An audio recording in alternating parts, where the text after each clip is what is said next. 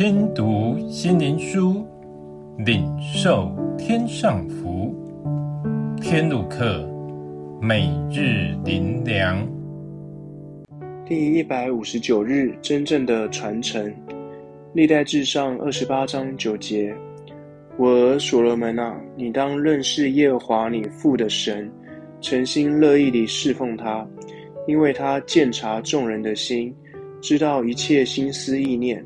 你若寻求他，他必使你寻见；你若离弃他，他必永远丢弃你。传承乃是将最宝贵且重要的事持续保留下来，所以常会有遗言或遗书传留下来。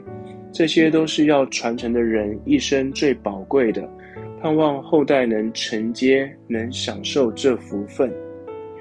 合神心意的大卫也是如此。他何等盼望将他一生所认识、所宝贵的神传承给他的儿子，也就是最有智慧的所罗门王。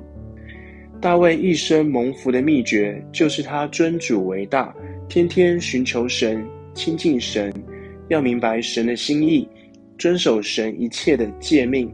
如此，神永远与他同在，蒙神赐福。因此，他切切的嘱咐。所罗门该存敬畏神的心。历史告诉我们，最有智慧的所罗门王，却至终没有持守大卫的教导。大卫的提醒，关于如何敬畏神，凡事尊主为大，遵守神的诫命。所罗门虽有智慧，为何做不到？因他的智慧让他的己强大，不愿意单单降服神，所以开始不听神的话，不尊神为大。他窃夺了神的一切恩典，占为己有，所以大卫的王朝到所罗门死后就分为南北二国了，被神分裂了。大卫的苦心最终传承失败，因传承不是靠智慧，而是靠纯洁的心。我们也一样从神所领受的恩。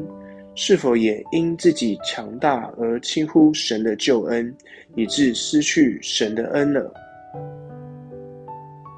最后，让我们一起来祷告：主啊，你是宇宙的至宝，是人活着的意义。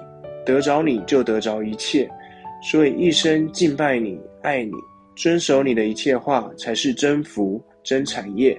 奉主耶稣的名祷告，阿门。